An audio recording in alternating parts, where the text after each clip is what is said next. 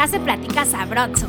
Nos deconstruimos y así nos divertimos. Yo soy Ana Limón. Y yo Pau de Coco. Y esto es Limonada con Coco. O sea, ¿qué tal yo con mis huevos duros? Ay, no mames. Hola banda, ¿cómo están? Bienvenidos a un episodio más de Limonada con Coco. Yo soy Ana Limón. Hola Pau de Coco. Hola Limona, hola tribu, ¿cómo están? Buenos días, buenas tardes, buenas noches. Espero que todo esté en orden y caminando muy hermoso en sus vidas. Exacto, y que se cuiden su gargantita y sus moquitos en esta época de frío. El día de hoy estamos súper emocionadas porque tenemos, ya saben, siempre invitados de primera y este episodio no es la excepción. Tenemos a Paola Carola, una mujer que edita, escribe y crea contenido en Internet relacionado con la lectura y la escritura. Tiene una fascinación por la papelería, las historias de las demás personas, específicamente de otras mujeres, y por la música que puede acomodar en playlist. Cree en la colectividad, en las emociones que se desbordan y en los pelitos de Leia, su perrita. Estudió literatura en la Universidad de las Américas Puebla y ha trabajado como creadora de contenido para marcas y como editora en uno de los grupos editoriales más grandes de Hispanoamérica. Bienvenida, Paola Carola. Eh, hola, hola, cuánta energía en esta mañana, oiga. Muchas gracias por invitarme. Muchas, muchas, muchas, de verdad. Me gusta mucho platicar, sobre todo salirnos de nuestra zona de confort con los temas que, que ustedes proponen, que eso me parece súper bonito. Estamos muy, muy emocionadas. Gracias por tu tiempo. Ya sabes que en estas cuentas y en estas personas hay unos fans, unas fans muy aplicadas de ti, de tu proyecto y de lo que haces, porque justo nos gusta mucho observar esas mujeres que inspiran. Entonces, bien emocionadas y gracias por compartirte. Muchas gracias. Yo también muy fan de este proyecto y de todo lo que hacen y sobre todo, pues eso, de escucharlas y escuchar sus historias. Oye, Pau Carola, a ver, platícanos de tu proyecto. Pues a ver, mi proyecto siempre me cuesta mucho trabajo eh, definirlo porque siento que es un proyecto que está en constante crecimiento y cada día me sorprende alguna cosa distinta que puede surgir de él, ¿no? Entonces, básicamente eh, está enfocado en la promoción de la lectura y de la escritura con mucha mayor inclinación hacia la lectura, ¿no? O sea, creo que durante la pandemia nos dimos cuenta de que necesitábamos hacer tierra, ¿no? Con algunas historias que quizás no nos tocaban a nosotras o quizás nunca vamos a vivir, pero en, esa, eh, en ese espejo y en esa empatía que generamos a través de escenarios, personajes, historias, creo que podemos como encontrar algo muy valioso dentro de nosotras. Y creo que un poco eso ha sido el gran descubrimiento de este proyecto, que es como conectar con la colectividad, conectar con otras mujeres, hacer comunidad a partir de estas cosas que nos gustan un montón, ¿no? Entonces, pues es un proyecto que está en línea completamente, que eso sigue sorprendiéndome, ¿no? O sea, como que ahí es donde vive, ahí es donde existe y creo que pues eso también habla de nuevas maneras de replantearnos cómo trabajamos, cómo desarrollamos ideas, cómo desarrollamos la creatividad y pues básicamente eso es en Internet. Está padrísimo, porque también es una, una, forma diferente de abordar la creatividad, ¿no? O sea, creo que e, este tiempo pandémico nos ha, eso, nos ha sacado de la zona de confort, pero al mismo tiempo nos ha enseñado otras posibilidades que estaban ahí porque no nos habíamos atrevido a, a explotar. Y, y, tu proyecto es mucho eso, siento, y, y también pensaba esto de la evolución constante, ¿no? Como de no poder definir algo, justo el core de este, de, de, este proyecto es la deconstrucción y, y me parece increíble como todos los días darnos cuenta de la posibilidad que podemos tener en cambiar cosas mínimas o cosas muy grandes que le den otro sentido u otra estructura a las formas de interacción. Entonces eso es, eso es muy hermoso y además también muy retador porque, porque no, bueno, por lo menos a mí me gusta la estructura y me gusta tener esta, eh, o sea, seguir unas guías y, cuando llegas a estos espacios donde puede ser cualquier cosa, es divertido, pero también nos gusta, pero nos asusta. Claro, a mí me parece eso un reto, o sea, el mayor reto que tengo, porque justo eso, ¿no? A mí me gusta como saber cuándo se va a hacer qué cosa, cómo se va a hacer.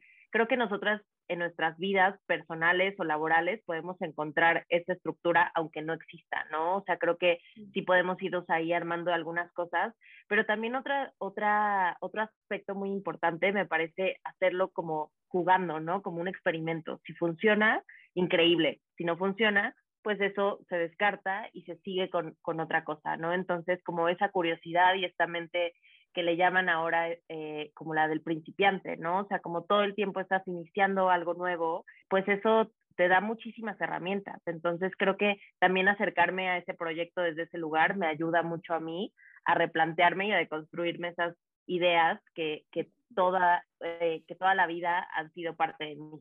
Oye, qué padre lo que estás diciendo. Y justo cuando te estaba escuchando, vi el cuadro que tienes atrás que dice, las estrellas me iluminan al revés. Es muy lindo y, y es, es, justo eso, o sea, es como volver a empezar o desde un lado desconocido, ¿no? Porque al revés es como, ¿cómo empiezo? ¿Cómo le hago? Claro. Y además es un cuadro bastante polémico porque la gente como que no le entiende, ¿no? Es como, pero ¿qué quieres decir?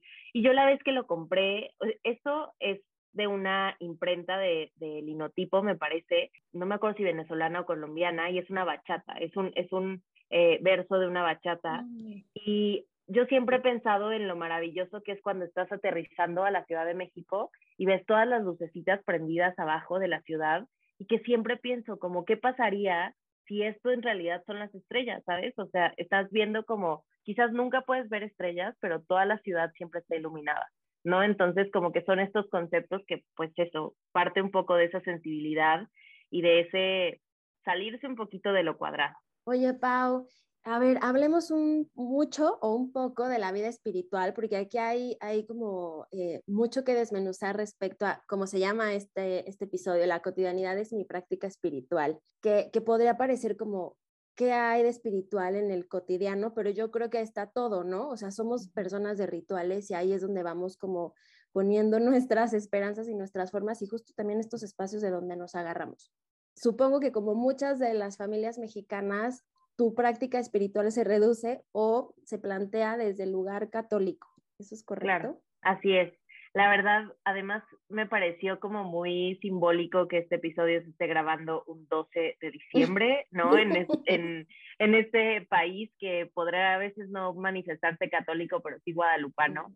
Y justamente eh, algo que a mí me llama mucho la atención es que pues mis figuras maternas principales son sumamente eh, religiosas y esta es la parte como donde se complica la cosa porque mi abuela sí es como de la práctica de ir a la misa y de esos espacios donde pues llevarla a ese lugar es parte, o sea, para ella es importante, ¿no?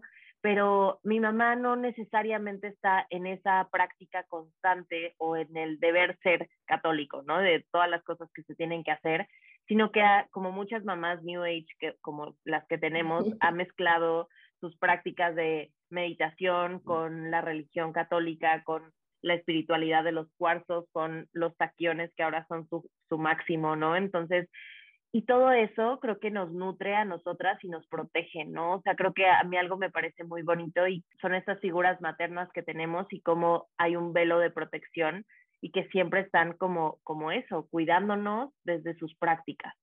Pero justo es eso, ¿no?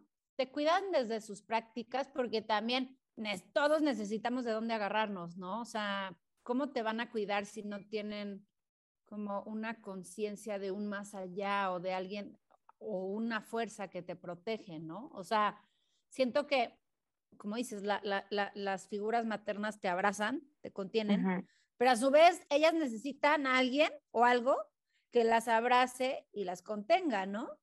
Claro, claro, y esto es, es muy chistoso esto que estás diciendo porque ahorita se me ocurrió que muchas de nosotras, o al menos cierta generación, ya no está constantemente en la práctica religiosa, ¿no? O sea, al contrario, la crisis de fe que tienen o que hemos tenido los millennials es brutal, ¿no? O sea, siento que la iglesia hace esfuerzos sobrenaturales para, para lograrlo y aún así no. Pero es eso, o sea, quizás nosotras creemos tanto en nuestras mujeres, ¿no? Que no necesitamos otra figura que nos, que nos supere, sino esa figura que son ellas y que las vemos y las sentimos y, vemos su espiritualidad de maneras como muy tangibles y que eh, a nosotras nos cae eso ya directo. Entonces, como que si pudiera ahorita resumirlo en una frase, pues esa espiritualidad o mi religión está en las mujeres que me han cuidado toda la vida, ¿no? Entonces, creo que nos acerca y nos, nos ayuda a no perdernos tanto en el infinito o en el universo, sino a, tocar base, ¿no? A decir como aquí te agarro y aquí nos agarramos juntas. Y además es esta especie muy a propósito de la guadalupana, de este manto que recubre como este, hay una frase, a ver, yo fui a preparatoria católica, entonces era así, que no estoy yo aquí que soy tu madre, la frase guadalupana por excelencia.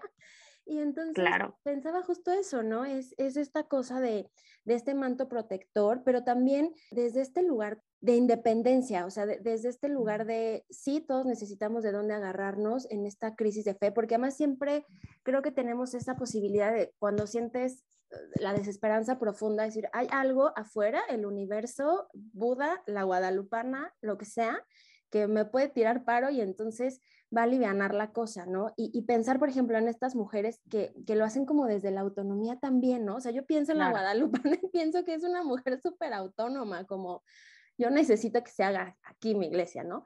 Es bien bonito como resignificar la apreciación de, de estos valores casi que sociales, bueno, sí, sociales. Es que también o sea, si lo piensas así, ya ves que hay, es un sincretismo la guadalupana religión eh, católica con el latonanzin. Entonces, pues sí hay un inconsciente colectivo que la población nativa de, de, aquí de México, los indígenas, pues también tenían una madre, una deidad madre protectora, pues una persona que es tierna, una persona que abraza.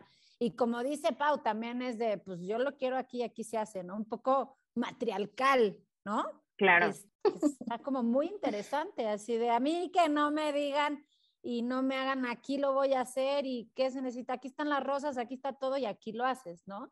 Además me parece que si lo vemos, o sea, eso, ¿no? O sea, como eh, no nada más en el aspecto religioso, sino en el aspecto de nuestras relaciones importantes. Cuando nosotras estamos en conflicto con nuestra mamá, las cosas se ponen muy difíciles, ¿no? O sea, como emocionalmente estamos arrastrando algo, hay un, hay un duelo, hay un conflicto que está ahí como si un engrane no funcionara y la máquina no jala, ¿no? Entonces, creo que sí son, o sea, cómo agarramos todas estas cosas, cómo nos, nos afianzamos un poco pues a algo que ha sido histórico, al menos mexicano, ¿no? O sea, como la figura materna y este matriarcado, que bueno, por supuesto que está bañado de patriarcado, ¿no? Porque es una, una, una figura matriarcal que favorece a los hombres, pero, pero que dentro de todo nos permite encontrarnos a nosotras como cuál es esa figura eh, a la que nos agarramos y cuál es cuál figura representamos para nosotras mismas, ¿no? O sea, como cómo nos maternamos a nosotras mismas, ¿no? Porque eso también es,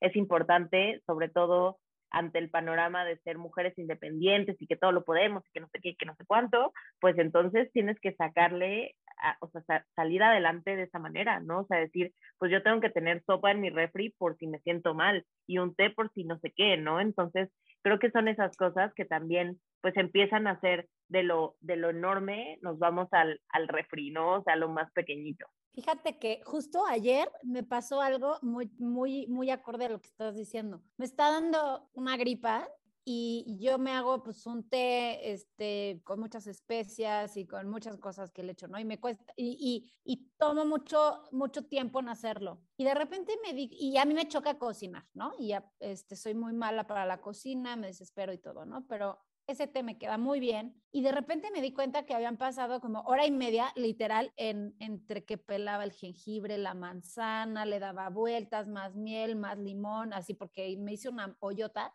Y no sabes lo rico que se sintió, de, que dije, wow, ahorita estoy conectada porque me estoy cuidando, me estoy cuidando con amor, le estoy poniendo miel, que también es muy simbólico, ¿no? Miel a mi, pócima, me enjurge, pero como también le podría dar miel a mi corazón, ¿no? O sea, y, ese apapacho, como dices tú, de, de, muy independiente, de uno para uno, y la verdad es que no saben cómo lo disfruté, o sea, fue padrísimo, padricísimo.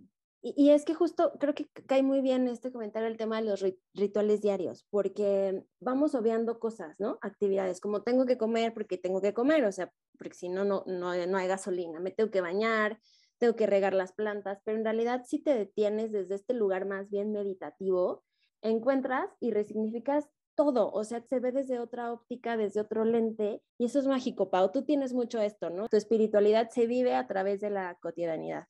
Y es que, o sea, intento a veces pensarlo y a veces como, pues esto, ¿no? Cuestionárnoslo, que creo que son es algo que amamos hacer en estas, en estas personas a las que estoy viendo aquí y que es justo lo que tenemos en común los seres humanos, ¿no? La cotidianidad. O sea, más allá de las diferencias que podemos tener, los países en los que podamos vivir, pues hay cosas chiquitas, ¿no? O sea, el cruzar por un parque, todas las personas pueden hacerlo, ¿no? O sea, la mayoría de las personas lo hacen y es más bien cómo te detienes a observar esos, esos instantes lo que cambia un poco la jugada, ¿no? O sea, como pasas el parque corriendo y así de se me hace tarde, se me hace tarde, no voy a llegar, o te haces el tiempecito para pasar por ese parque con calma, ¿no? Entonces, creo que sí son estos pequeños eh, rituales los que a mí me agarran un montón porque le dan un poco esa estructura a mis días, ¿no? O sea, como hacerme el café, detenerme en, en, ver a las plantas, ¿no? Y como todas estas cosas, cuando las descuidas un poco o cuando vas viviendo la vida con prisa, ni siquiera puedes disfrutarlas. No sé, eh, Pau, si te ha pasado cuando de pronto estás mal emocionalmente y no atiendes tanto a tus plantitas, tus plantitas lo resienten y se enferman y tienen hojas amarillas y, ¿sabes? Y, y creo que es en ese observar en el que encuentras un montón de respuestas para ti, ¿no? O sea, quizás no del mundo, quizás no vas a hallar el hilo negro, pero emocionalmente a ti te van a sanar algunas cosas y de eso te vas a agarrar. A mí para eso me funciona muchísimo estos, esta cotidianidad y sus rituales. Y es que eh, eh, también esta cosa de la contemplación, no estoy perdiendo el tiempo si me detengo 10 minutos a ver cómo suben y bajan las ardillas del árbol y cómo tienen estos rituales de estarse persiguiendo y cómo repiten conductas y luego justo el tema de las plantas y luego también entender, por ejemplo, ahora que es invierno y que, bueno, casi invierno, que tienen las hojas amarillas, que están cambiando, que están lentas, pero incluso dentro de, esa lentitud, que, o sea, y lo digo entre comillas porque en realidad son procesos internos, se está generando un montón de cambios y a veces nosotras también no, no, no nos permitimos irnos hacia adentro y desde la contemplación, desde la quietud, percibir el cambio. Y, y, eso me parece que son así hasta como cambios milimétricos, como estas escenas que hay de cuando la flor está naciendo, y, pero pasaron cuatro días y entonces lo ves en un timeline de, no sé, cinco, diez segundos y es como, wow, claro, lento, despacio, a veces también hay que, hay que detenerse a, a contemplar como una forma meditativa. Porque además, si te pones a pensar, y esto lo he trabajado un montón en terapia, como que estamos castigando todo el tiempo esas pausas, ¿no? O sea, como que vivimos en esta, o sea, y retomo un poco lo de ser mujeres independientes que todo lo pueden, vivimos en esa prisa, ¿no? Y en esa carrera un poco por cumplir los objetivos que se ven, ¿no? La carrera, el matrimonio, los hijos, la casa, el coche, ¿no? Entonces, son, ah, o sea, son cosas que se materializan, ¿no? Y entonces las personas pueden decir como, claro, esa persona ya tiene otro coche, ¿no? Y, lo, lo, lo valoran desde ese lugar, pero internamente el hacer una pausa y el sentirse un poquito mejor, ¿no? Que el día anterior donde estuviste súper eh, angustiada o, o, llena de problemas, nadie va a ver que tú internamente ya iluminaste un pedacito de tu corazón que estaba apagado. ¿No? Y nadie lo va a valorar desde ese lugar. Nadie te va a decir como, qué bien se ve tu corazón ahora, porque no se ve, ¿no? Porque no es un coche, porque no es un bebé, porque no es una casa. Entonces, creo que estamos a veces como redirigiendo la mirada a lugares que necesitan validación externa y no interna, que creo que es más importante. Ahorita que te estaba escuchando, me llevó a la mente, no sé si venga mucho al caso, pero bueno, Pau y yo estamos tomando este, unas clases de tarot y estamos viendo pues toda la simbología. La verdad es que es, está muy profundo el, el, curso y la temática, pero desde antaño, o sea, desde los egipcios, fenicios, todos se ven a la mujer con esta presión de ser la madre, la amiga y la esposa. Y me llama la atención que creo que nunca hemos puesto esa, esas caras al hombre, ¿no? Como que el hombre es el hombre, pero no esa presión de que tienes que ser tantas cosas que, o sea, que al mismo tiempo que tienes tantas caras y que tienes que cumplir, ¿no? Eso, eso, por una parte, me da la luz y digo, wow, las mujeres somos ultrapoderosas, ¿no? Pero por otro lado también dices, híjole, o sea, cuánta presión, cuánta presión para cumplir con todos estos roles. Y ahí es donde yo pienso mucho en, o sea, y a veces me lo planteo, no puedo decir yo que soy una persona 100% atea porque creo que necesitaría yo hacer una, una revisión completa de por no, simplemente creo que pues tengo mis prácticas espirituales internas, pero ahí es donde yo digo, qué bien se sentiría delegarle a alguien toda esa responsabilidad, ¿no? O sea, a una figura intangible y poderosa y enorme como lo son algunas de las deidades, ¿no? De las distintas religiones.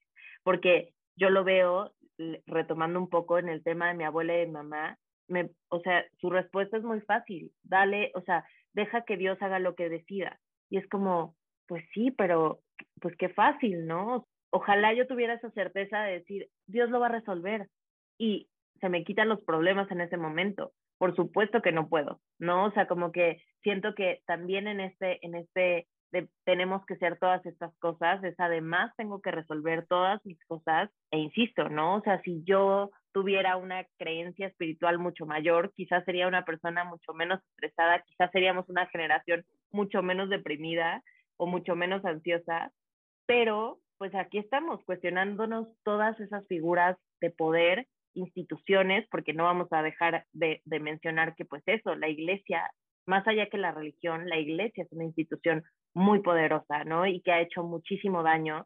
Y entonces en, esa, en ese cuestionamiento, pues no puedes acercarte, tú entras a una iglesia y dices, o sea, y piensas en toda esta investigación detrás que ya tienes. Entonces, sí creo que, que, todas, eh, que esta generación que tantas preguntas se ha hecho y que no ha dado por sentado ningún paradigma, o, bueno, al menos las personas que nos rodean o las personas que escuchan este podcast, eh, que estamos eso, como en constante revolución de, de, tirar todas esas estructuras para volverlas a construir, ¿no? Eso me parece como muy, muy valioso. Y volviendo un poco a las ideas del principio, esta posibilidad de experimentar todo, ¿no? De, bueno, hoy escuché a alguien hablar de budismo y entonces, a ver, cuéntame más, ¿no? Y mañana hablo con alguien que le da la cábala y entonces quiero saber de esto. Y, y, también, o sea, justo lo hemos platicado mucho, Ana y yo, en este sentido, somos súper como tajantes, es como, no, no te puedes dedicar a todo, no puedes abarcar todo. Y es, ok, humanamente no se puede, pero creo que sí es nuestra responsabilidad entender cómo funcionan otras estructuras afuera, porque a lo mejor en ese entender, uno, me hago mi propia estructura y lo que decíamos, vamos agarrando de muchos lugares, o encuentro donde, donde me siento bien, donde me puedo estacionar y a partir de eso empezar a, funcionar, ¿no? sé esto que decías de, las crisis se resuelven creyendo y que creo que todas aquí somos como, ma, préndele una velita a tu santo a ver que me eche la mano con esta, con, con el atorado. sí, sí, sí, sí, O sea, yo con mamá, es, mamá es súper de, del San Judas, yo, please, ma, pues préndesela tú, ¿no? Y es como, no, pues tú tienes vara alta, justo lo que decías, a ti te escucha muchísimo más que a mí, yo ni lo pelo, ¿no? O sea. Igual mi mamá, mi mamá es así del Sagrado Corazón y me contesta lo mismo, ¿por qué no lo aprendes tú o lo haces tú? yo, pues porque yo no le hago así. Claro. yo tengo otras prácticas. A mí me parece también muy sorprendente como, o sea, mi mamá reza el rosario todos los días y yo digo como, o sea, pero además no, no crean que es un ritual, no, práctica, o sea, es un ritual por supuesto porque pues eso es, ¿no? Pero no se sienta y hace, no, o sea, ella es así casi que con la marcha. Y yo recuerdo muchísimo, eh, alguna vez, hace muchos años, leí este libro de J.D. Salinger que se llama Franny y Zoe, que justo comienza con ella, eh, quiere encontrar la manera de que su corazón lata al ritmo de una oración universal todo esto está basado en el budismo y no sé qué. Entonces, la repetición eh, hace que el corazón termine latiendo a esa, a esa frecuencia, por decirlo así, ¿no? Entonces, ahí es donde yo pienso, ¿no? O sea, cada vez que mi mamá me dice que reza esto, yo digo como, wow, es como en mi libro, ¿no? O sea, ella está como intentando que su corazón ya lleve ese ritmo. Entonces, ¿saben? Ahí es donde se mezclan todas estas cosas que son, o sea, lo que es ella, lo que soy yo, lo que es mi abuela, ¿no? Entonces se vuelve ahí como, como una, este menjurje que te hiciste ayer, ¿no? Y que le pones miel, pero también le pones el jengibre y que creo que se va haciendo pues eso, una pócima muy personalizada que tienes a personas que están trabajando en esas cosas y que tú lo, lo, experimentas de otra manera, quizás haciéndole una llamada a tu mamá. ¿Sabes qué? Está súper bonito lo que dices. Yo una vez tengo una amiga que, que, vive, que también se llama Paola, que vive en Canadá y creo que acaba de morir, no me acuerdo si su papá o alguien importante de su familia. y que su mamá estaba muy tensa y rezaba y rezaba el rosario. Ella pues no, no, no va con los valores de la Iglesia Católica y le choca, pero de repente hizo este ejercicio de decir, es que mi mamá está meditando, Claro. está dejando de pensar en, este, por hacer esto. Y mi mamá, y, oh, me, me pareció muy bello y, y- y claro, yo tampoco voy con nada lo de, de, de la Iglesia Católica, pero hubo un tiempo que mi mamá estaba muy nerviosa y me acordé de esa conversación con esta amiga Paola. Le dije, mami, ¿por qué no rezas el rosario cuando no puedes dormir o, o, o estés nerviosa? Porque es una manera en la que meditas y tu, y tu mente se va, se va a calmar. Y sí, mi mamá me ha dicho, me ha servido mucho eso que me dijiste de cada estar nerviosa, rezar el rosario, porque claro, es como cuando pues meditas en base al rosario budista, ¿no? Repites un mantra y tu corazón y tu mente, o sea, están enfocados en ese mantra. Y a mí lo que me llamó también mucho la atención es que cuando fui a Turquía, un país musulmán, ellos también tienen, o sea, los musulmanes también tienen rosarios. Entonces, quizás, pues sí, esta cosa del inconsciente colectivo de estar repitiendo en base a unas cuentas y todos son muy parecidos, o sea, te fijas en el rosario budista, te fijas en el rosario este, católico, el, el rosario musulmán, todos son muy parecidos, entonces yo creo que algo ha de tener, como dices, en la repetición y, y- y sincronizar tu corazón, Ujú. tu mente y, y tus, tu pulso, tus latidos con lo que estás diciendo, ¿no? Además, esto, eh, y lo retomo un poco, y si alguien aquí está eh, leyendo, eh, escuchando, pues que vaya también a revisar el capítulo que tuvieron ustedes con Tami, porque ella también menciona esto, ¿no? O sea, como, como las distintas religiones tienen ciertas caminatas o cien- ciertos andares para poder llegar hacia un lugar, ¿no? El caminar a Tierra Sagrada, el Camino de Santiago, todos estos, pues ese transitar para poder entender el cuerpo, ¿no? Que también me parece bien valioso porque una amiga me decía hace mucho tiempo que mm, la distancia nos hace conscientes, pues eso, del kilometraje, de, de cuánto se, se tiene que caminar o recorrer o subirse a un avión, ¿no? Y, y que actualmente tenemos esos problemas con las distancias porque todo lo tenemos muy inmediato, ¿no? Entonces, ella me ponía como ejemplo a estos grandes amores que los dividió, no sé, la guerra, ¿no? Y entonces de pronto uno estaba en México y la otra estaba en España y se escribían cartas y saber, entender que el recorrido en barco iba a ser de días, de meses, de semanas, hacía, o sea, hacía que el cuerpo entendiera que la distancia era real, ¿no? Ahora sabes que el vuelo está a dos horas, pero ese vuelo tiene un costo, ¿no? O sea, como, como el costo de la distancia es, es a ver quién tiene para pagarla, ¿no? O el mensaje, el por qué no me responde el mensaje. Antes pues tenías Ah, que esperar, sí. ¿no? O sea, como la larga distancia, o sea, hasta hace muy poco ya todos los celulares y todos los teléfonos ya aceptan largas distancias, pero antes era como habla poco porque además te cuesta un montón, ¿no? Entonces, pienso en esto también, ¿no? No nada más como el rezar o, o el meditar o el tener como un objeto eh, que nos haga que nuestro corazón se acompase con, con esa oración, sino eso, nuestro cuerpo, cómo entiende esos trayectos y esos trayectos también internamente nos ayudan a procesar cosas, ¿no? Entonces, me parece como súper valioso también analizarlo desde esa perspectiva. Y otra vez, o sea, me encanta cómo vamos regresando a puntos iniciales. Todo esto es desde la colectividad. Al final es todo el tiempo la interacción y en, este, en estos últimos años en los que cada vez nos volvemos más autónomos en ciertas situaciones específicas de trabajo de interacción humana porque la tecnología así lo permite, vamos desarrollando, creo que inconscientemente, desde la necesidad de interactuar real, de, de, esta emoción y de, del pensamiento y la emoción como, como un solo eje, ¿no? Cada uno aportando la sensación o el conocimiento, pero estando conscientes, por ejemplo, en que sí podemos tener una videollamada, como en este caso, pero no nos podemos abrazar, no podemos sentir el calor humano, ¿no? No puedes oler al otro y te haces consciente de lo necesario y de lo importante que es para desarrollar, pues, como relaciones sí más profundas. Claro, pero, pero, híjole, es que yo tengo como sentimientos encontrados en este tema, ¿no? Como dices, estás más cerca. Eh, ayer yo hablaba con un primo que, está, que vive en Cincinnati y hablo ya mucho más con él y está mi relación mucho más cercana, pero, o sea, sí te hace que, que estés más cerca, que te veas, ¿no?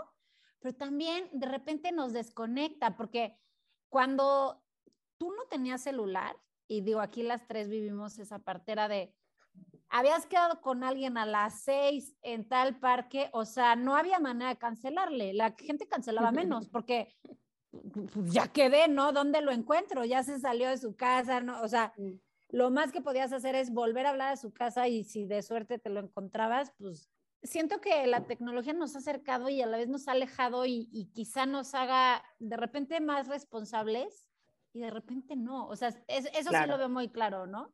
y también, ¿sabes qué? Luego salieron los celulares y no había mensajitos. Antes, pues hablabas y ya, ¿no? Le hablabas al celular y te contestaban. Y ahora es, le tienes que mandar el mensaje para ver si está desocupado, para ver si te contesta, ¿no? Entonces, eso también es como, no sé, o sea, como que acerca y luego no. Es, tengo como sentimientos encontrados en este tema. Yo coincido con, con, con, las dos en algunos puntos. Yo siempre he sido una persona demasiado cercana a la tecnología. Mi papá desde, yo tenía como siete, ocho años y él insistió en que yo tenía que ser una persona eh, conectada, ¿no? O sea, como me compró una computadora y me dijo, vas a aprender a usarla, ¿no? Entonces, siempre fue como, como algo que estaba ahí cerca. Y sobre todo, pues, siendo hija única, ¿no? O sea, yo, yo, pues, crecí solita, ¿no? O sea, mis primos estaban aquí en México, yo estaba en Cancún, ¿no? Entonces, pues también el Internet fue un, medio eh, que me ayudó a estar menos sola, ¿no? Entonces, como que esta parte que muchas veces eh, de ya el Internet ya llegó a su punto máximo, ¿no? O de que nos está haciendo mucho daño.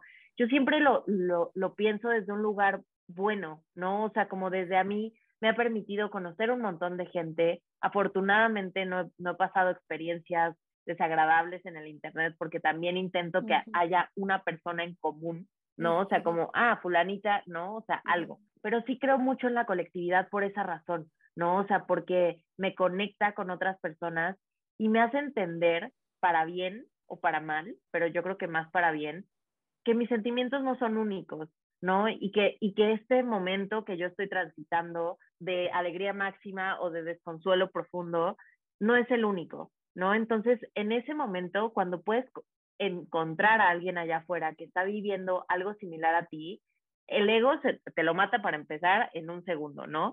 Y entonces en cuanto termina esa parte, como que dices como, ah, no soy la única, quiero saber, quiero conocer, quiero sentirme acompañada.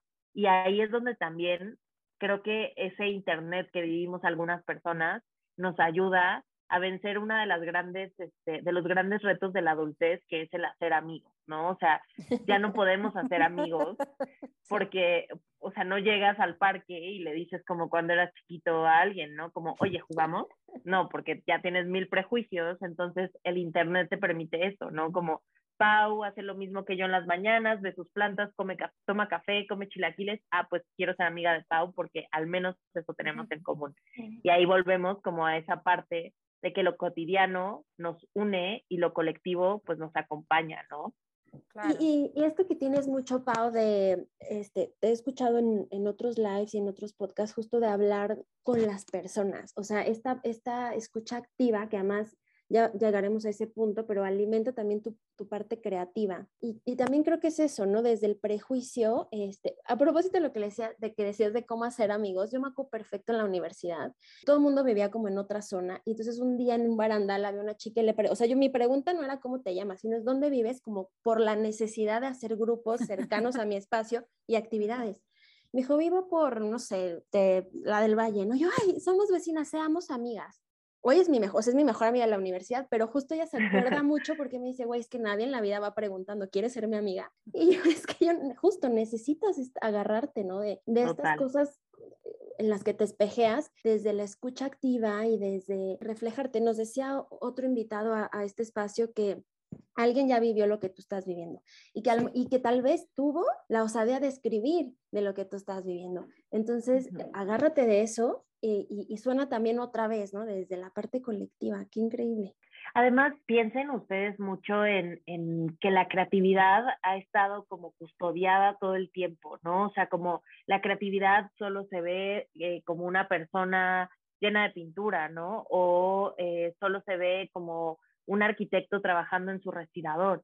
No, o sea, la creatividad la tenemos que hacer así, vivirla cotidianamente, porque todos tenemos muchísimo potencial y siempre lo pienso como esta cosa básica que nos dicen, como a los mexicanos se nos ocurre eh, lo que sea, eh, de le haces un arreglito y listo, sigues andando, pues sí, o sea, todos tenemos ese potencial creativo, pero tenemos un límite y también necesitamos, o sea, dentro de nosotras habita una, una creatividad inmensa, pero llega a, tocar pared, ¿no? O, o, sea, no, no llega hasta el final. Oye, Pau, Carola, y en esta onda de la creatividad, pues tú, ¿cómo le hacías? O sea, entendemos que desde niña empezaste a, a crear, ¿Qué, ¿Qué, hacías? ¿Cómo era esa Pau Carola bebé que creaba? Mm. Pues la verdad es que era una niña que jugaba muchísimo con Barbie. Yo no saben, o sea, tenía todas las Barbies que se puedan imaginar y todas las Polly Pocket que se puedan imaginar, que ahorita caí en un lugar oscuro del internet en el cual me enseñan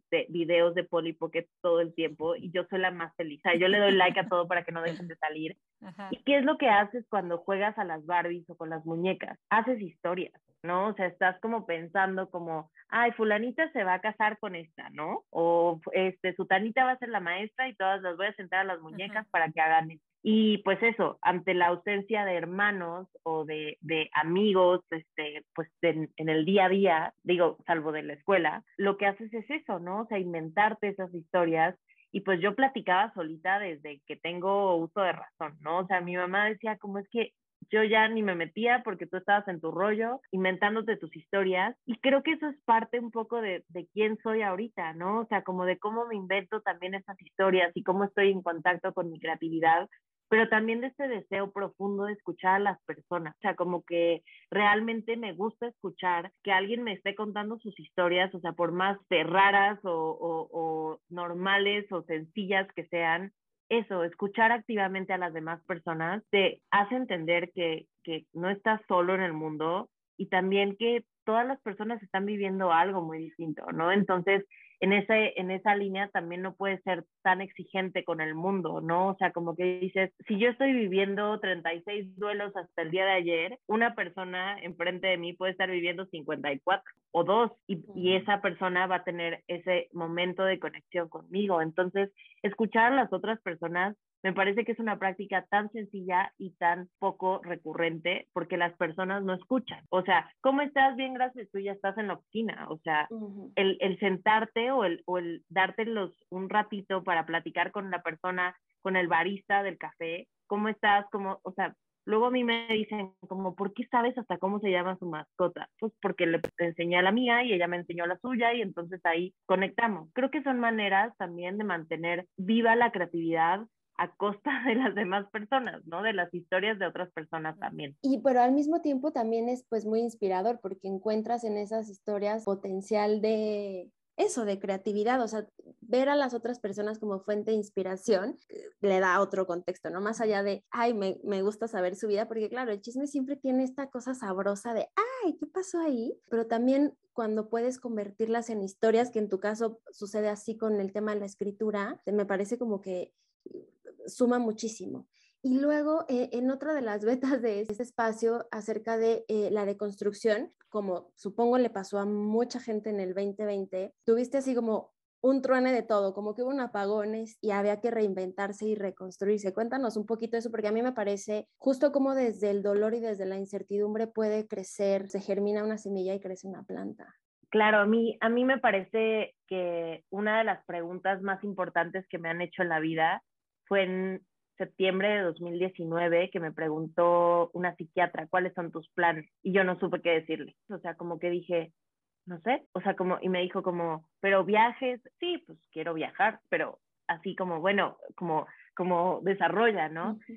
Y pues digo, tú me conoces ahora, Pau, sabes que siempre tengo algo siguiente que estoy pensando, ¿no? O sea, yo siempre eh, solía ser esa persona ¿no? Que siempre tenía un plan, un, un, siguiente paso, un qué quiero hacer. Y cuando de pronto mi mente se queda en blanco, ya después entendí que esa pregunta pues la hacen muchos psiquiatras o psicólogos para entender eh, cuál es el, el, nivel de tu depresión, ¿no? O sea, si tienes una depresión clínica, si está en mayor o menor medida, o sea, no es lo mismo decir no tengo planes a, a no quiero vivir, ¿no? O sea, eso es, es completamente distinto y es, es una escala. Y entonces en ese momento eh, a mí me, o sea, dije como, ¿y de qué me agarro? ¿No? O sea, antes me agarraba al menos de esas ideas que tenía o de ese siguiente proyecto o eso, de planes. Y ahí me di cuenta de que estaba yo como, como en un punto muy, muy bajo, como de energía, como, como una velita que está a punto de apagarse y que tienes que hacer lo que sea para que se vuelva a, a aprender. Pues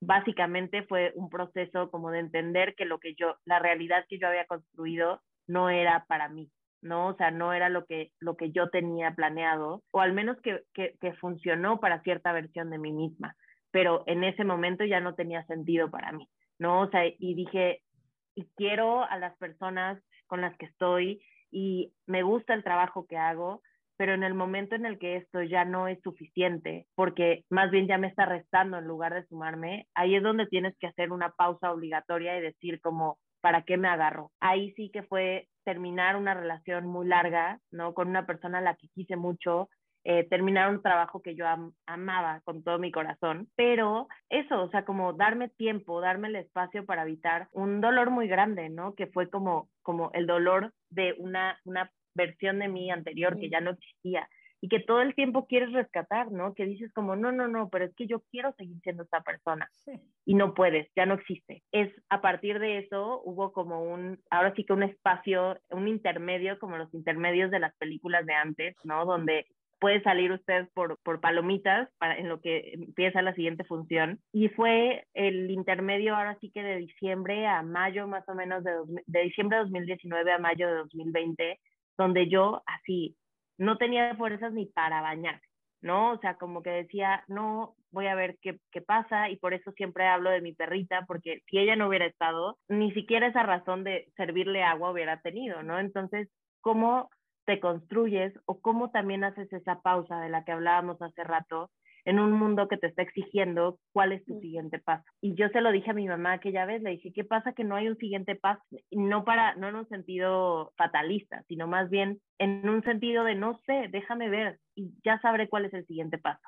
Entonces, creo que esa pausa y creo que esa, ese momento de, de vivir ese dolor de manera como muy intensa y muy en contacto todos los días con eso, también me, me reseteó todo, ¿no? O sea, me hizo entender que pues yo estoy para mí, ¿no? Y que todo lo demás que se sume, pues se va a sumar y lo voy a aceptar con todo el amor del mundo, pero la única persona que te saca de tus propias crisis eres tú y las herramientas que tienes en ese momento. Es que está padrísimo, sí, yo estoy para mí y, y, son frases súper bellas, o sea, y es cuando entonces, pues es la divinidad que está, que está en ti, ¿no? Yo, yo, yo soy mi Dios. Y ahorita me acordé de una canción de Los Cujelones, de un grupo que me gusta mucho, que dice, yo soy tu, tú eres tu propio héroe, yo soy mi propio héroe. O sea, pues sí, tú estás para ti. Si no te salvas tú, ¿no? Y además, o sea, piensa mucho en, hay una frase que yo ahora detesto, que te dicen, primero te tienes que querer a ti misma para que los demás te quieran. Y eso es una mentira muy grande. O sea, hay muchísima gente que te va a querer aún cuando tú, estás en el peor momento. Tú no te puedes ni ver en el espejo y hay alguien que te dice que te ama. O sea, y son tus amigas, es tu mamá. Una vez más recurro a las mujeres de mi vida. Ahí están ellas para decirte como, aunque tú estés sintiendo que estás en, la, en el lugar más oscuro, yo en ti veo una luz enorme. Creo que esas cosas se vuelven espirituales porque recuerdas que en tu peor momento hubo alguien que creyó en ti, hubo alguien que te dijo, ven, yo te agarro o yo no te suelto. Creo que son esos momentitos donde dices, ok, quizás no tengo una serie de pasos como los tendrán nuestras mamás, ni una velita, ni un santito, pero tengo a, a mi distancia más cercana a una persona que no me va a soltar, ¿no? Y que de ahí vamos a encontrar todas esas herramientas para seguir avanzando estoy llorando. sí, sí, porque justo eso pensaba, ¿no? Es, esta posibilidad de, creo que una vez, bueno, a las dos se los, se los he dicho, esta, esta cosa de, ojalá te pudieras ver como yo te veo, ¿no?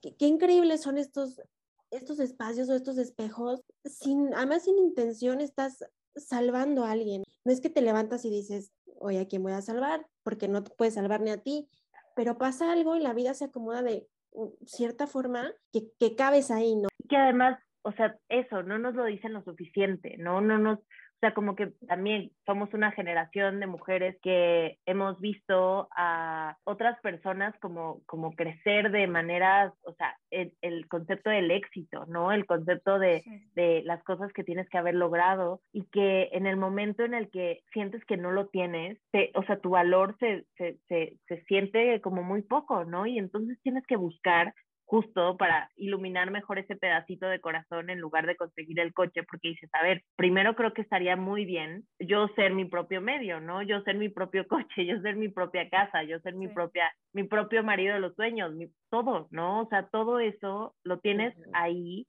y que creo que son, son esos momentos donde eso, o sea, no, no necesitamos a veces una espiritualidad tan grande si no la encontramos adentro de nosotras, ¿no? O sea, como yo sí creo muchísimo en esta idea de que pues yo me tengo que salvar a mí misma, ¿no? Y que yo no le puedo delegar mi cuerpo y mi espíritu a otra persona o a otra eh, deidad, porque yo necesito tener las respuestas primero, ¿no? Entonces, ¿cómo voy a pedirle a ese eh, Señor Supremo como, oye, necesito que necesito, ¿no? O sea, necesito una casa, necesito una nueva planta, necesito simplemente un lugar seguro. Esas preguntas solo las haces en estas crisis, ¿no? O sea, como no le recomiendo a nadie tener 100 crisis, ni mucho menos, pero sí saber que, que en los momentos donde todo tiembla, sabes cuáles son los, ¿cómo se llaman estos este, muros de apoyo? ¿No? O sea, como sabes cuál es porque ya te cambió la vida y porque necesitas saber cuál es el protocolo de emergencia. Claro, pero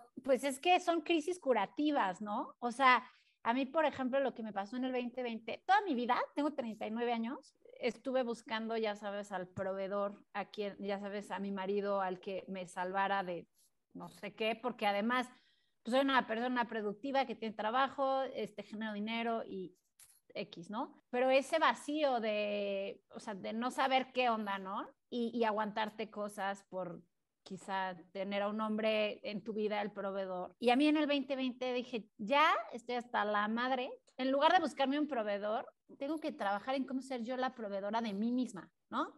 Y ver que sí lo estoy haciendo. Entonces, como, ¿por qué estoy buscando en otro ser esto que yo me puedo dar? Y si no me lo puedo dar, tengo que ver las maneras para dármelo. Entonces yo, yo estoy, eh, o sea, les comparto a todo mundo y estoy en esa búsqueda de, ya, ya, o sea, ya eso de buscar el príncipe azul y Super Disney, estoy en ver las maneras en las que yo puedo ser mi propia proveedora, de todo. o sea, además coincido muchísimo y, y creo que se los mencionaba en, en la reunión anterior que tuvimos, que a mí el amor me parece uno de los temas más bonitos que existen y también parte como de mi, o sea, mi, mis creencias personales son creer en el amor, ¿no? O sea, y eso es muy cursi para el, el, mucha gente, pero creo que también esa reconceptualización del amor de la persona que fuiste hace dos años, hace cinco, hace diez, hace veinte, cambia muchísimo, ¿no? Y, y esto que, que estás mencionando me parece muy importante porque en el momento en el que ya le quitas la parte de necesito a una pareja para que me resuelva, para que me cuide, para que provea a, mí, el amor se vive de una manera mucho más libre porque no le estás poniendo todas esas etiquetas o todos esos requisitos, ¿no? O sea, yo alguna vez leí un tweet horrible de un hombre que estaba, o sea, como es, es una cuenta de Twitter que pone como cosas que pide la gente en Tinder que son así reales, ¿no? Y esta persona pedía casi que necesitaba a la mujer que encontrara un gran un puesto muy bueno porque su ex había tenido tal puesto y lo describía. Y entonces alguien como que lo replicó diciendo como, imagínate ir a tu primera cita con tu recibo de nómina, ¿no? O sea, como, hola, esto ganó. ¿Sabes? O sea, toda la violencia que implica eso, en primer lugar, y lo segundo es como, entonces, ¿con quién estás entablando una relación? ¿Con un número o con una persona con la que puedes tener un montón de afinidades? Creo que es eso. Y toda la carga de expectativas que pones en la otra persona, o sea, es que, este, ¿con qué derecho, no? ¿Por dónde? ¿De parte de quién? ¿Por qué? Eh, ahora que decían esto de, esta construcción como tan interna, y, y, a propósito de las referencias literarias y musicales, porque aquí cada una tiene su línea, pensaba en este libro de la poeta Pitamor que se llama Yo soy mi casa. Y para mí esa frase es grandísima porque, porque un hogar es eso, un hogar es amor, un hogar es seguridad, y, pero también un hogar es conflicto, ¿no? O sea, también eh, está la parte que, que no se ve tan bonita o, o, la parte de que todo el tiempo se tiene que estar construyendo y manteniendo. También eh, tener esta pues estos actos de autoafirmación todos los días desde este lugar de me alimento, me, me abrazo, también me doy órdenes, me regaño, porque, porque todo en la vida es un equilibrio y, y a partir de eso construyo o deconstruyo en función de cómo estoy, cómo voy creciendo y cómo voy interactuando con la colectividad. Y, y esto, aprovechando que lo mencionas, como para mí, el, igual, como que el espacio hogar, el espacio casa, no nada más para mí, eh, o sea, yo como cuerpo casa, sino mi casa espacio donde habito. Me parece como bien importante marcar esto que leímos hace poco en el club de lectura a Carmen María Machado en La Casa de los Sueños, que es un librazo, se lo recomiendo muchísimo. Y hay un momento en el que habla, tiene una estrategia discursiva muy interesante porque hace que cada uno de sus capítulos sea un tópico de la literatura o de las artes. En un momento es La Casa de los Sueños como gótico estadounidense. Y el gótico estadounidense lo que tiene un poco es como esta mujer que está encerrada en una casa, alejada, pues eso, ¿no? O sea, como sin redes de apoyo. Y ella habla en ese momento de la casa como un lugar político, ¿no? O sea, como un lugar que cada cosa que tiene tu casa tiene un porqué y tiene una, una carga política no en el sentido importante de política gobierno, sino de política sociedad,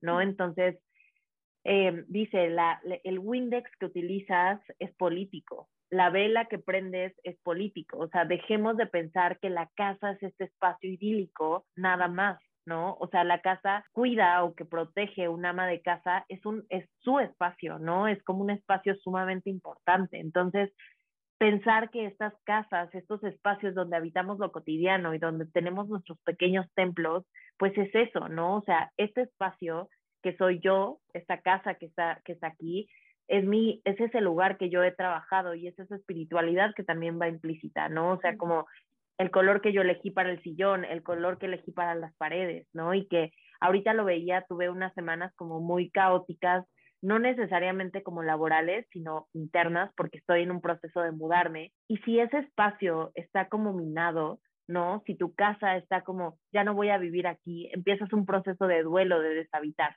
¿No? Entonces tu estructura principal, que es como ese espacio casa, pues empieza a temblar, ¿no? Empieza a ser como ya ajeno. Entonces, me parece que son esos, esos momentos que, que no le prestamos tanta atención porque son estos temas femeninos, ¿no? Porque son estos temas de mujeres. La casa es el espacio femenino por excelencia, ¿no? Entonces, ¿cómo resignificamos estas cosas y le damos una carga política? Pues haciendo esto, ¿no? O sea, preguntándonos y confrontándonos también en estos espacios. Y un poco desde el otro lado, saber que podemos hacer hogar en cualquier sitio, ¿no? Incluso no teniendo una estructura física. Yo tenía una amiga, eh, cuando me fui a vivir a Chicago, me, mudé dos veces en Chicago y ella justo me dijo, yo, es algo que no me daba cuenta, ella me dijo, estoy impresionada de la capacidad que tienes de hacer hogar, aunque sea un fucking cuarto. Claro, o sea, es porque si no me siento, o sea, para mí cuando te dicen, ¿cuál es tu lugar favorito? Va a ser mi cama no, o sea, mi cama me refiero al espacio que me contiene, no, no porque, no desde un lugar de flojera y duermo siempre, sino desde este espacio en el que aquí puedo ser lo que sea.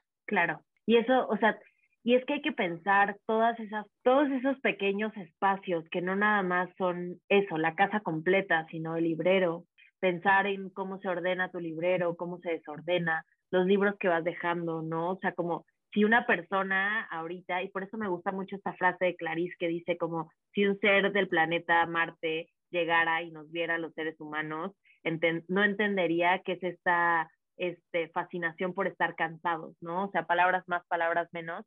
¿Y qué es eso, no? O sea, como si ahorita mismo llegara alguien y observara tu casa, podría decir quién es, quiénes son las Paolas, quién es Ana, ¿no? Entonces, uh -huh. creo que sí es esta parte como de entender que nuestras cosas, nuestros espacios, nosotras decimos mucho más de lo que aparentemente se ve.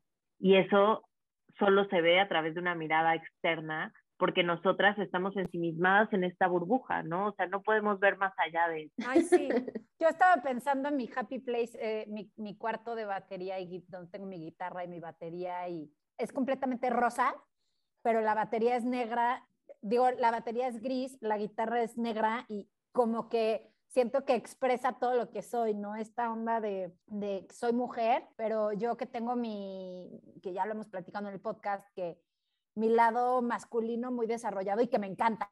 Entonces ahí siento que se ve en, en, los colores de los instrumentos, ya sabes, este, sí, definitivamente creo que lo que dices, cuando entras a la casa de alguien y ves como sus cositas, cómo tiene o esta fijación.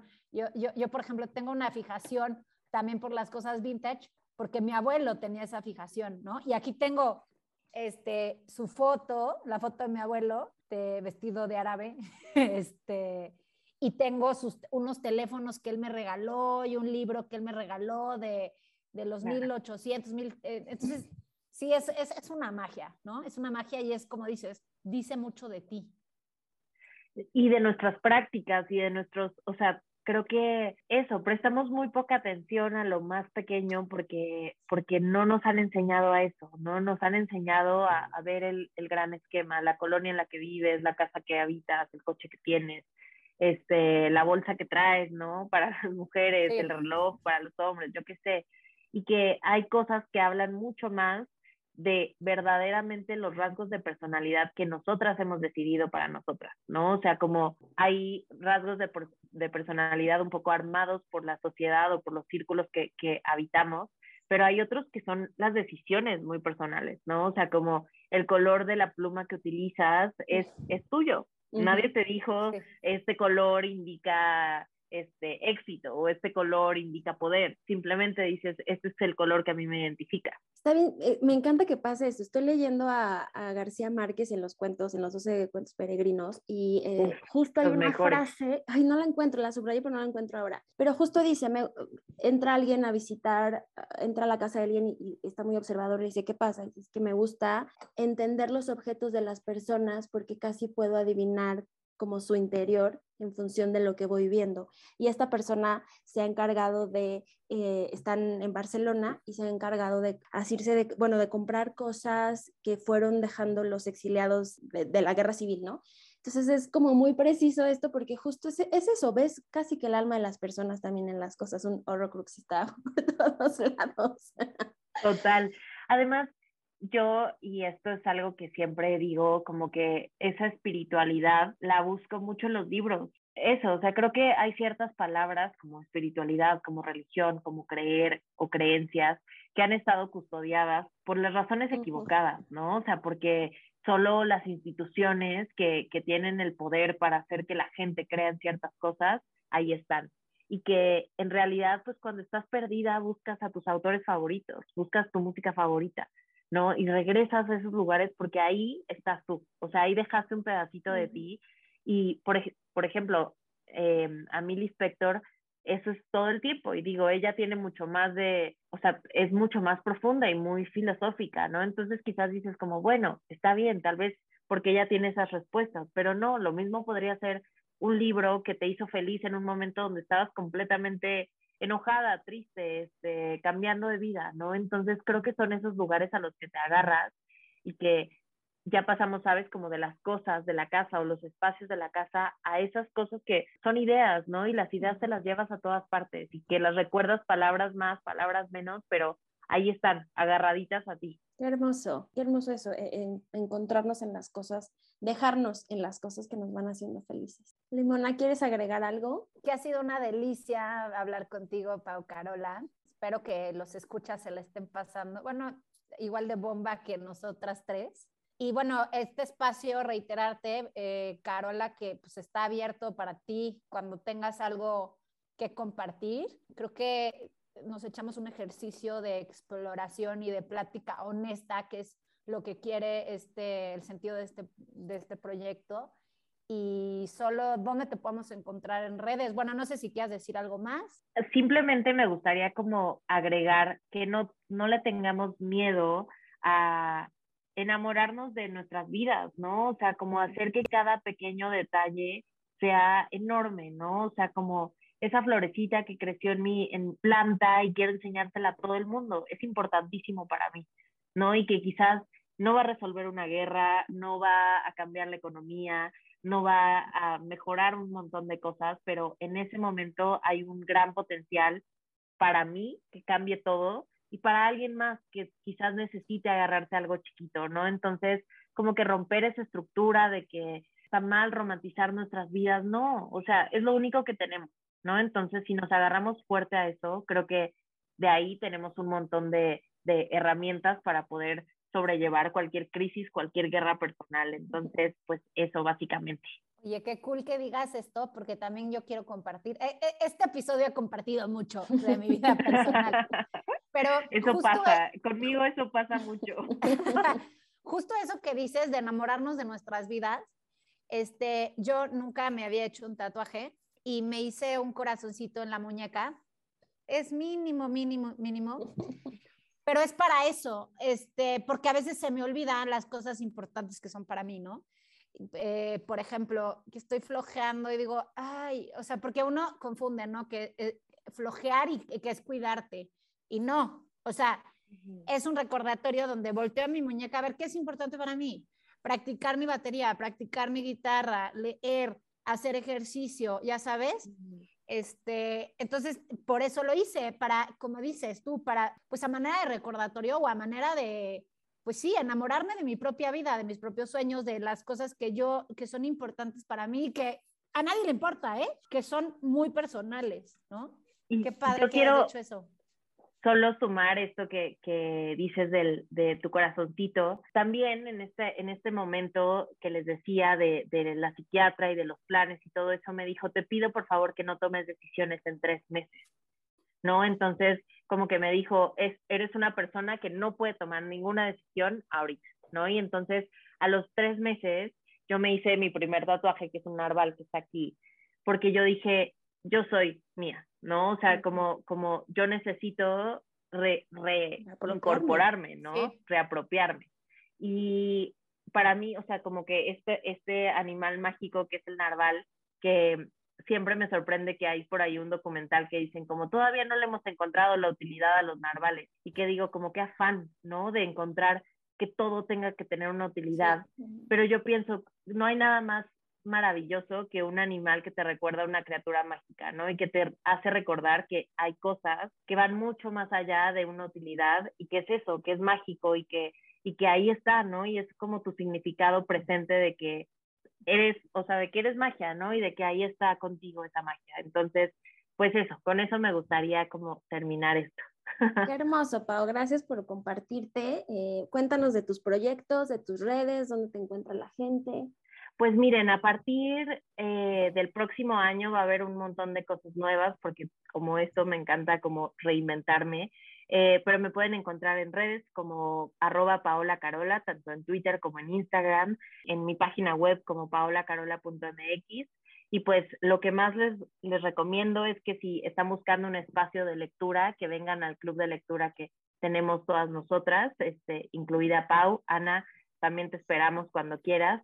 nos la pasamos muy bien. Hay algo igual muy mágico en hablar con mujeres a las que no conoces, pero con las que compartes un montón de cosas y creo que ahí nos vamos pues acercando mucho más a la ternura, ¿no? También importante decir que Pau tiene un proyecto que no, sé si, si, siga este o el siguiente año va, va, a salir, que es el archivero de ideas, que justo es donde se empezó a gestar este proyecto de podcast eh, y fue muy hermoso porque nos ayudó a bajar, a sentar ideas, a dar forma. y hoy, bueno, esto fue por ahí de abril, el podcast salió en agosto, estamos grabando en diciembre, entonces ha sido de gran utilidad y estamos muy agradecidas por, por ese empujón, Pau, y por siempre creer y confiar y por darle un espacio, pues, eh, de, pues, y de hermandad y de interacción, de crecimiento a las mujeres, ¿no? Este, este espacio en el que uno puede crear sin sentir que va a ser juzgado y, y que además encuentras el impulso en otras mujeres igual, pues estamos súper agradecidas por eso. Muchísimas gracias de verdad por este espacio, la pasé padrísimo. Mi corazón está expandido, como siempre, cada que tenemos estas pláticas honestas y profundas y que abran los ojos, la lengua, los oídos, todo, o sea, todo, la espiritualidad está en todos lados. Buenísimo, chaito. Esto es Limonada con Coco y nos encuentras en todas las plataformas Spotify, Amazon Music, Google Play, Apple Music y en nuestras redes sociales como Instagram, arroba limonada-con coco y Facebook Limonada con Coco Podcast.